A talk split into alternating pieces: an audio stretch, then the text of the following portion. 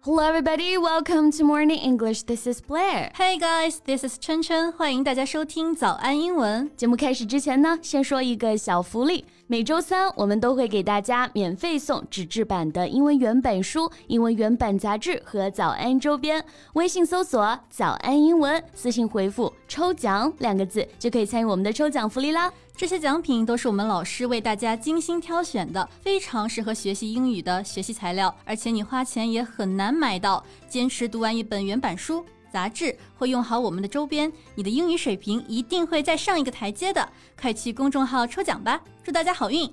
哎，晨晨，嗯你有没有想过定制一下自己未来的宝宝？不是，这也能定制的吗？当然了，丹麦的精子银行就可以帮助你做到这一点。They offer a wide variety of sperm donors and a full depiction of them。你不仅可以在它的网站上浏览捐赠者的身高、体重啊、瞳孔颜色、发色这些信息啊，你还可以看到他们婴儿时期的照片儿，听到他们的声音。总之呢，就是你想要一个什么样子的宝宝，你就可以给他挑 一个什么样子的爸爸。 Wow, it's like dating app style brochures, right? Yeah. So you can look at the extensive profiles of these clever, tall, and handsome donors and choose the ideal one to help you have a perfect baby. 对，听起来就非常让人心动啊！而且丹麦在大家的印象当中一直是一个幸福指数很高的国家，没错而且不知道为什么总感觉那里的男性啊又高又帅。 so across Europe, a lot of women turn to Danish sperm to get pregnant. 没错，那其实现在呢，女性借助精子库怀孕啊，早也不是什么稀罕事儿了。嗯，现在呢，社交媒体上我们也总是能看到和捐精相关的新闻。那不如我们今天就来和大家聊一聊捐精这件事情，以及和它相关的英文表达吧。OK，那我们今天的所有内容都给大家整理好了文字版的笔记，欢迎大家到微信搜索“早安英文”，私信回复“笔记”两个字来领取我们的文字版笔记。最近啊，捐精这个话题确实蛮火的，没错很多地方的精子库都在鼓励大学生捐精。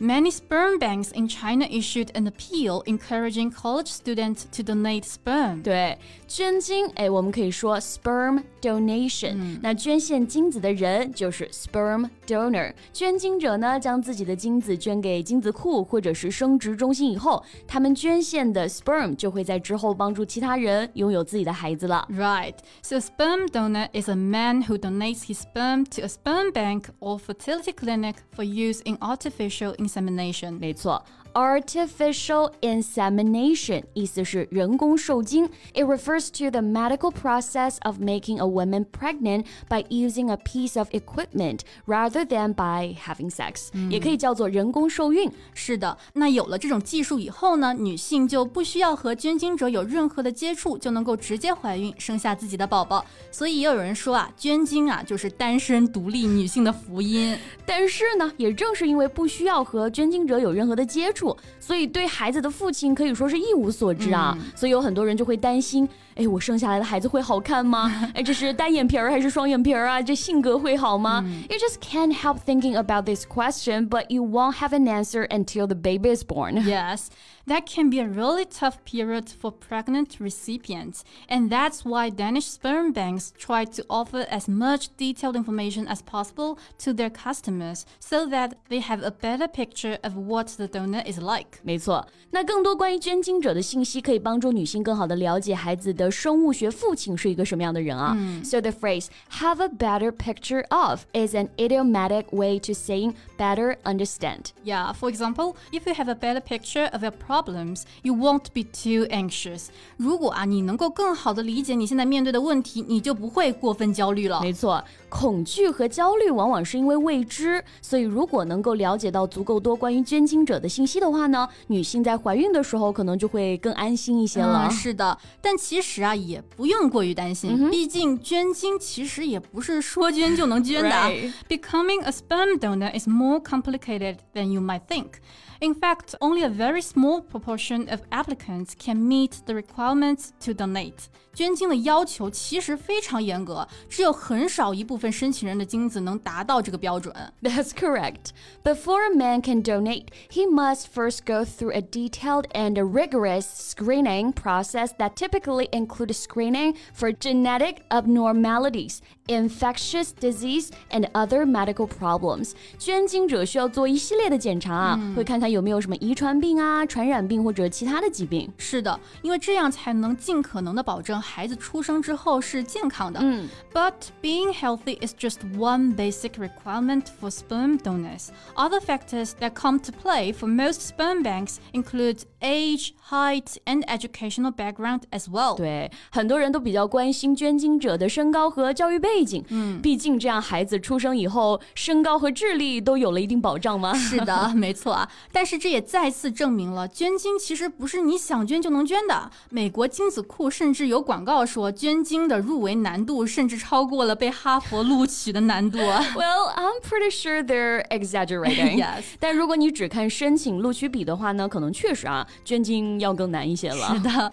但其实这一切的高标准啊，都是为了一个目的，那就是帮助这些接受精子的女性能够顺利诞下一个健健康康的宝宝。 Right. And today, many women choose to become single mothers with help from a sperm donor. Yes. These women are often referred to as single mothers by choice, as they choose to have one or more children on their own.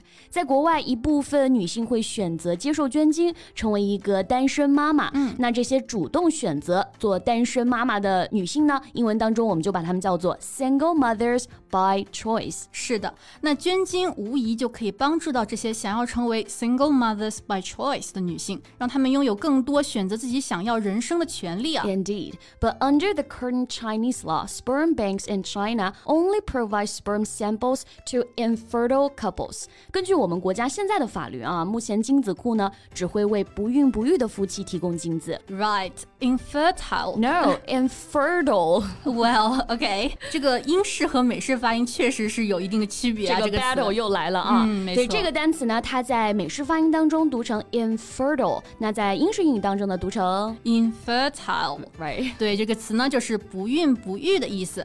It means unable to have babies. For example, sperm donation makes a huge impact on the lives of infertile couples and families of all kinds that want to conceive a child. 捐精对于各种因为精子问题无法生育的家庭来说，都是一件好事儿。没错，而且捐精除了这种公益性质的好处之外呢，对于 sperm donor 本身而言也是有好处的。For example, you will receive a free, thorough health check and a fair amount of financial reward。不仅能够免费体检，还能拿到一笔钱。哎， 说的我都有点心动了啊！是的，那比如说北京人类精子库啊，最高就能给到五千多的补贴，而且呢，这还不是全国范围内最高的。比如说江西和上海啊，他们的精子库最高能补贴到六七千人民币呢。That's right, but it's absolutely not an easy way to make a quick buck. 但是考虑到极低的通过率以及可能需要持续好几个月的检查流程，捐精显然不是一个能够轻松挣快钱的方式啊。是的，那这里我们说的 make a quick buck 就是字面意思啊，挣快钱的意思。那同样我们也可以说 make a fast buck。So when someone makes a fast buck or makes a quick buck, they earn a lot of money quickly and easily. That's right. For example, he didn't really care about the business. He just wanted to make a fast buck. 他并不在乎这些东西啊，他只是想挣点快钱。是的，那也正是因为捐精其实并不是很多人想象中那种挣快钱的方式啊，所以大部分最后能够成功捐精的人，还 是出于一种公益的目的去做这件事情的。 And while sperm donation helps women and couples fulfill their dream of having children, it raises some privacy and ethical concerns. 是的，呃，比方说啊，即使是匿名捐精，孩子也有可能之后通过基因检测的方式找到自己的生父，产生一些不愉快的纠葛。